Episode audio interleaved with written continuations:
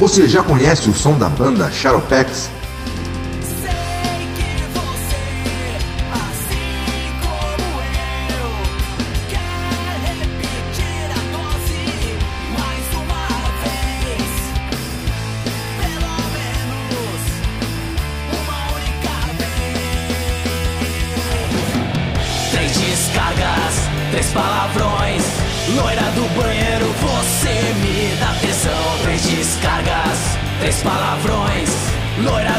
Do banheiro, você me dá tesão. E o inferno é aqui e agora. E o inferno é aqui e agora. Escute as músicas do Shadowpex no Spotify, Deezer ou YouTube. Aproveite e inscrevam-se nesse canal e sigam nas redes sociais. Teu desejo de fantasia. Depois do show você já sabe ha, que vai rolar.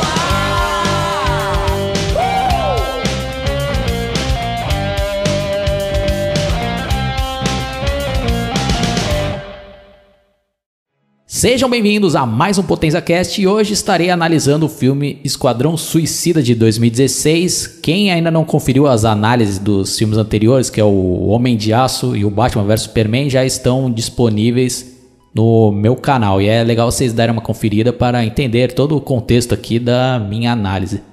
Bom, mas contextualizando como sempre, a DC Comics tinha um planejamento para interligar todos os seus filmes, para competir com o grande sucesso que a Marvel já tinha alcançado nos cinemas. E, e o Zack Snyder é quem estava encabeçando esse projeto. Então ele já tinha dado tom dos filmes da DC no Homem de Aço e também no Batman vs Superman, mas teve toda aquela polêmica após o Batman vs Superman que muitos fãs e muitos críticos desceram o, o malho ali no, no Batman vs Superman, alegando que o filme era muito sério, que era um filme muito sombrio, e porque também quem estava né, batendo recordes de bilheteria era a Marvel com Guardiões da Galáxia e também a Fox com o Deadpool, né? Então a Warner, né, que era que é o estúdio ali que estava dando vida né, a esse universo da DC nos cinemas, não teve personalidade nenhuma e quis copiar o que estava dando certo nos seus concorrentes. Né? E o Esquadrão Suicida já estava né, bem adiantado, já estava praticamente quase tudo já pronto e eles interviram pedindo para refilmar várias coisas, né, para deixar um tom mais engraçado, né, mais parecido com Deadpool e Guardiões da Galáxia.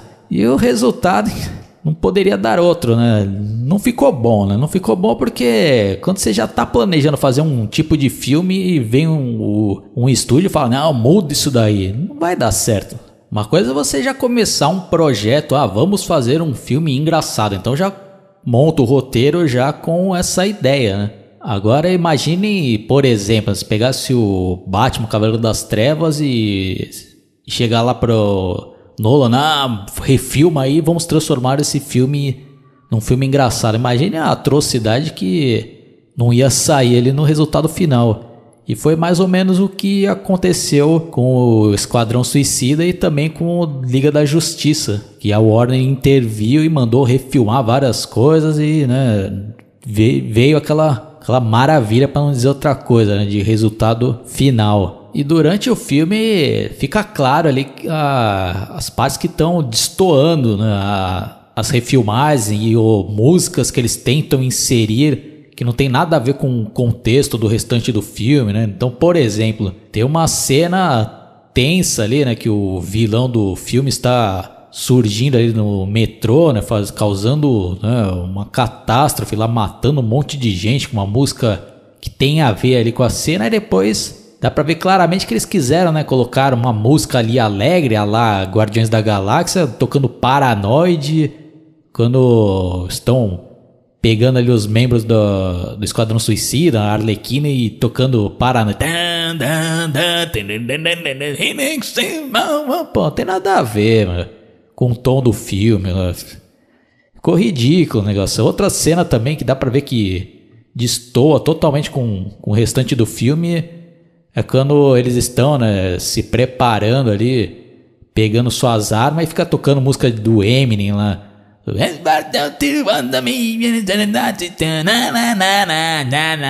Pô, não tem nada a ver com o restante. Puta, fica patético lá. Não fica engraçado, não tem graça nenhuma. Lá.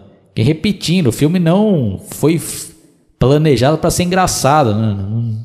E é uma pena, né? Uma pena porque dá para ver ali que o tom do filme original seria um negócio até levado para filme de terror, né? Porque a vilã eu acho muito boa desse filme, aquela bruxa, personagem ali, até que poderia estar em qualquer filme de terror ali, de espíritos e tal, que amedrontaria, né? E sem contar que mais recentemente o próprio diretor do filme ele falou lá que também tiveram diversas mudanças no roteiro, né? Que por exemplo, que o vilão principal do filme seria o Lobo da Steppe, o mesmo que aparece no Liga da Justiça. E tanto que aqueles capangas, né, que aparece ali no, nessa versão que saiu do, do Esquadrão Suicida, né, que é tipo umas criaturas ali, seriam aqueles parademônios que também aparecem no Liga da Justiça. Então teria uma ligação com esse, ainda mais, né, uma ligação do Esquadrão Suicida com o próximo filme que seria o Liga da Justiça, né? E tanto que a bruxa seria controlada também pela uma das caixas maternas, né? Teria um link ainda mais, né, com o próximo filme, né? Que aí, por exemplo, eu creio que o Lobo da Steppe estaria, né, indo atrás de uma dessas caixas que estariam, né, na posse dessa tal bruxa, né? Ou mais ou menos isso, né? Bom, ficou. Acho que deu para entender, né? Então eles acabaram mudando, né? Criando aquele tal irmão da bruxa ali, né? Pra ser o vilão principal desse filme. Não que isso tenha estragado, né? Mas. Mas eu acho que poderia ser ainda mais legal se o vilão fosse o Lobo da Steppe. Bom, agora eu vou começar a falar um pouco aqui de outros pontos negativos desse filme, começando por essa versão patética do Coringa, né? Puta que pariu. Desculpe o palavrão, mas acho que é a melhor forma de expressar o resultado final dessa versão vergonhosa do Coringa interpretado pelo Jerry Leto, né? que teve toda, né, aquela expectativa, né? Pô, esse ator aí com certeza vai fazer um excelente trabalho, né? E saíram, né, notícias, né, que eu também estava acompanhando na época. Ah, vai ser, né, baseado na história da piada mortal do Coringa, né, que é uma das histórias mais famosas, né, do personagem. Aí quando saiu a primeira foto, né, pô, não tava querendo acreditar no que eu estava vendo, né, uma versão Parece um funkeiro ali, né? A versão funkeira do. Do Coringa, né? Aqueles gangster americanos, né? De ostentação, né? Com dente de ouro, com tatuagem na cara, né? Puta que pariu. Pô, ficou ridículo, ridículo esse Coringa, né? E além desse visual escroto do Coringa, a atuação desse Jerry Lito aí deixou muito a desejar, né? Pô, uma cena lá que que é vergonha alheia é quando ele tá ali, né, tendo uma conversa com outro gangster e ele chega, né, para tentar é, amedrontar, né, e ele fica fazendo umas caras ali de doente mental, mas não doente mental que apavora suas vítimas, né, como é o caso do da versão clássica do, do Coringa, né, não, ele parece um doente mental ali que não assusta ninguém, né, parece um bobalhão, né, um, um abestalhado, né, as caretas que ele fica fazendo, né, eu sei que o ator não é 100% o responsável por essa versão do Coringa, mas a atuação dele aí a gente pode julgar que, pelo menos no meu ponto de vista, ficou horrorosa, né? E o jeito que ele fala ali também, pô, ficou bestalhado, né? Uma versão bestalhada do Coringa, né? Que não apavora ninguém, né? E não tem nada a ver, né? Eu sei que existem diversas versões, né? Às vezes, né, tem versões que eles dão uma mudada e fica legal, mas essa versão aqui não ficou nada a ver com Coringa, né? Muito pelo contrário. Você acha que o Coringa iria aderir essas modas desses gangsters, né? No meu ponto de vista, o Coringa iria tirar sarro, né? É, ia humilhar esses gangsters, né? não ele iria aderir, né? Querer ficar ostentando correntões de ouro, né? Não tem nada a ver com a essência do, do Coringa. Pelo amor de Deus, é isso daí. Tem mudanças e mudanças, né? Uma coisa é você né, fazer uma nova versão e outra é você desconstruir totalmente a essência do personagem como foi feito nesse filme, né? Pô, nota zero pra tudo, né? Pra atuação dele, pra nova roupagem que deram pra esse Coringa, né? Que é um bagulho patético, né? Pelo amor de Deus, né? Pô, ninguém teve coragem de falar, pô, pessoal, isso daqui tá. Tem nada a ver com Coringa isso daí, né? Horroroso, horroroso. Né? Pra, pra sorte é que o Coringa não é, né, o personagem principal desse filme, né? Mas ainda bem que a grande maioria meteu o pau nele, criticou pra cacete tanto né, os fãs como os críticos especializados, né? Porque realmente não tem como achar legal essa, essa versão do Coringa, né? Apesar que realmente pode existir pessoas e não tenho nada contra quem gostar dessa versão, só estou deixando registrado aqui a minha opinião. Outra coisa que eu também não gostei foi da escalação do Will Smith para interpretar um dos vilões do Batman, que é o Pistoleiro porque parece que eu tô vendo ali um filme do Will Smith, né? Não tô comprando a ideia que ele é o pistoleiro, né? E o cara quis aparecer pra caramba, né? Porque acho que na cabeça dele ele tava achando que seria né, o grande protagonista né, do filme, né? O cara iria arrasar, né? Mas só que o cara se ferrou porque a Margot Robbie acabou roubando a cena ali né? e foi o grande destaque desse filme dando vida à Arlequina, né? Que eu vou falar mais uh, pra frente aí quando eu falar dos pontos positivos do filme, né? E o cara, né, quer aparecer a todo momento, né? O cara quase não veste a máscara característica ali do personagem, né? em pouquíssimas cenas ele utiliza e quando utiliza ele já tira, né, rapidão ali para mostrar a cara, né? O cara parece ser narcisista ali, né? E não combinou, não combinou, não ficou legal não. Acho que se tivessem escolhido um outro ator, combinaria bem mais com o personagem, né? Pro Will Smith aí acho que só combinaria se o filme desde o começo fosse planejado ser uma galhofada, né? E pode ser que, né, o cara mandaria bem ali fazendo esse papel aí, né, de cara, né, querendo dar de fodão, né, fazendo piadas, né? Mas, do meu ponto de vista, não ficou legal ele não, é. Bom, mas agora vamos falar um pouco aqui dos pontos positivos, né? começar pela escalação da Margot Robbie para dar vida à Arlequina. Acho que ela foi muito feliz nesse papel, mandou muito bem, tanto no visual aí que escolheram para a personagem, como a atuação dela também não tenho do que reclamar. E por mais que esse filme aí não tenha sido né, o sucesso esperado, mas a personagem realmente salvou o filme, né? Porque a, as gerações aí mais novas, né, eu vejo muitas meninas até hoje aí quando vão fazer cosplay se baseiam na versão dela aí, né? Virou, né, um símbolo ali, né, para um novo ícone, né, da cultura pop para criançada, né, até as mulheres, né? Tem muita mulher aí que faz cosplay dela, aí, né? E tanto que chamaram a atriz já para reprisar o papel né, na Aves de Rapina e no reboot ou sequência do Esquadrão Suicida que vai sair nesse ano de 2021. Né?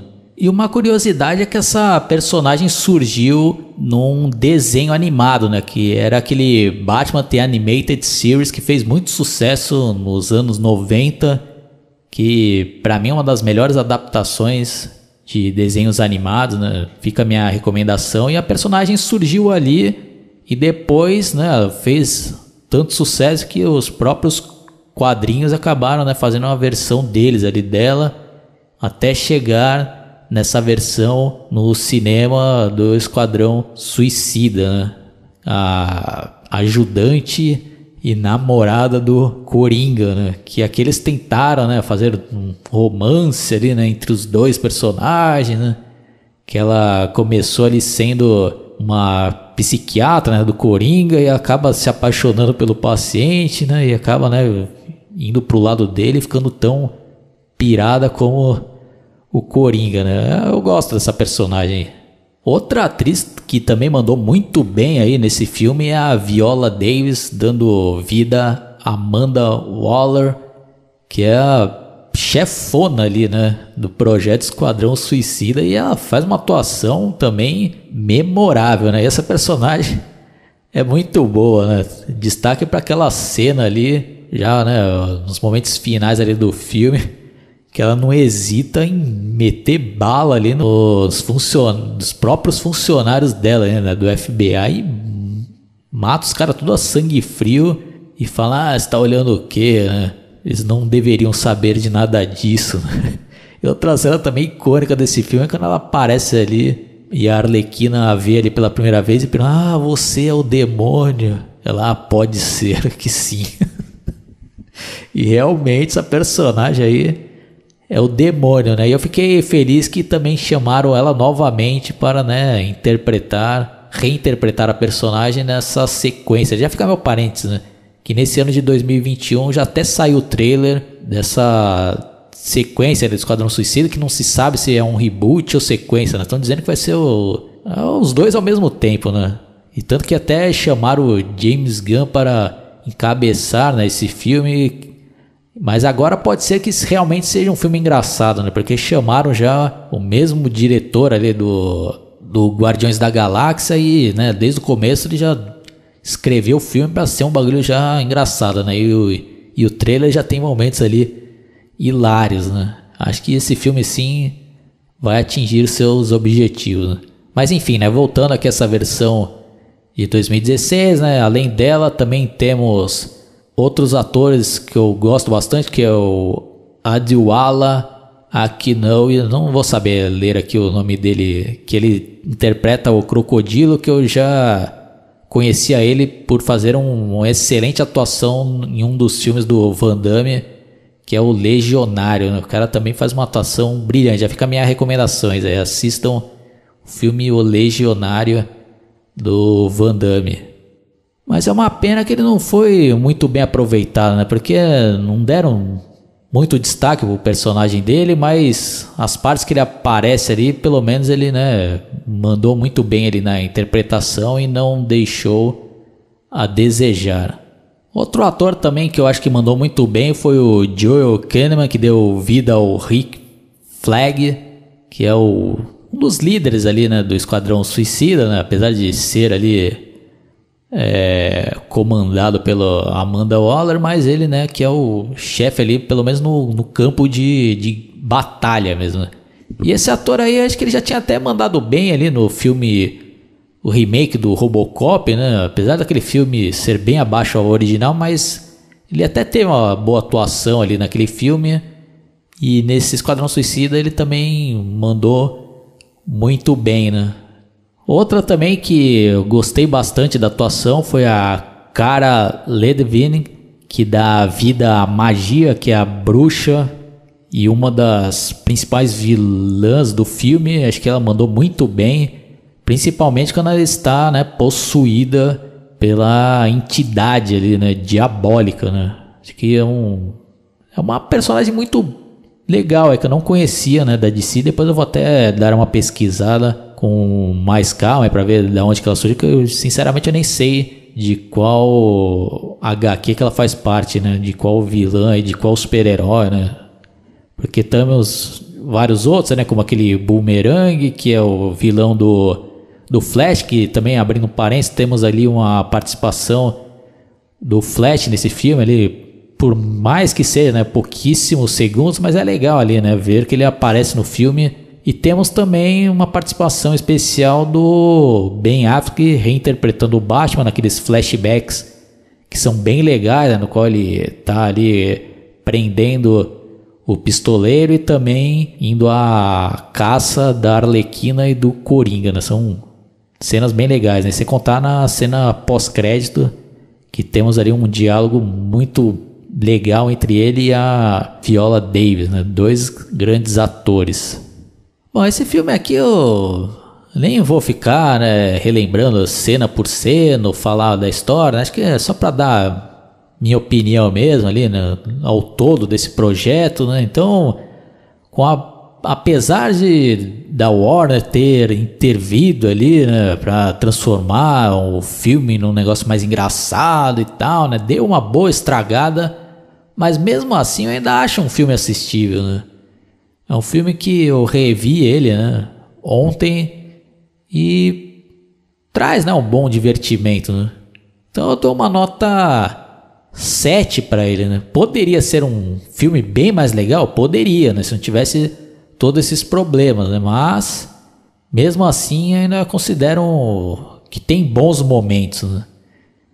E nesse presente momento, né, em 2021, né, tivemos todo esse rebuliço com o lançamento do Snyder Cut do Liga da Justiça e estão tentando fazer campanha também para ter uma versão do diretor desse Esquadrão Suicida, mas isso daqui acho que dificilmente vai sair, né? Porque para fazer esse projeto teriam que investir uma grana muito alta para terminar o projeto, né? Porque não, não foi todo filmado, né? Mesmo Liga da Justiça eles tiveram que investir um dinheiro alto ali, né?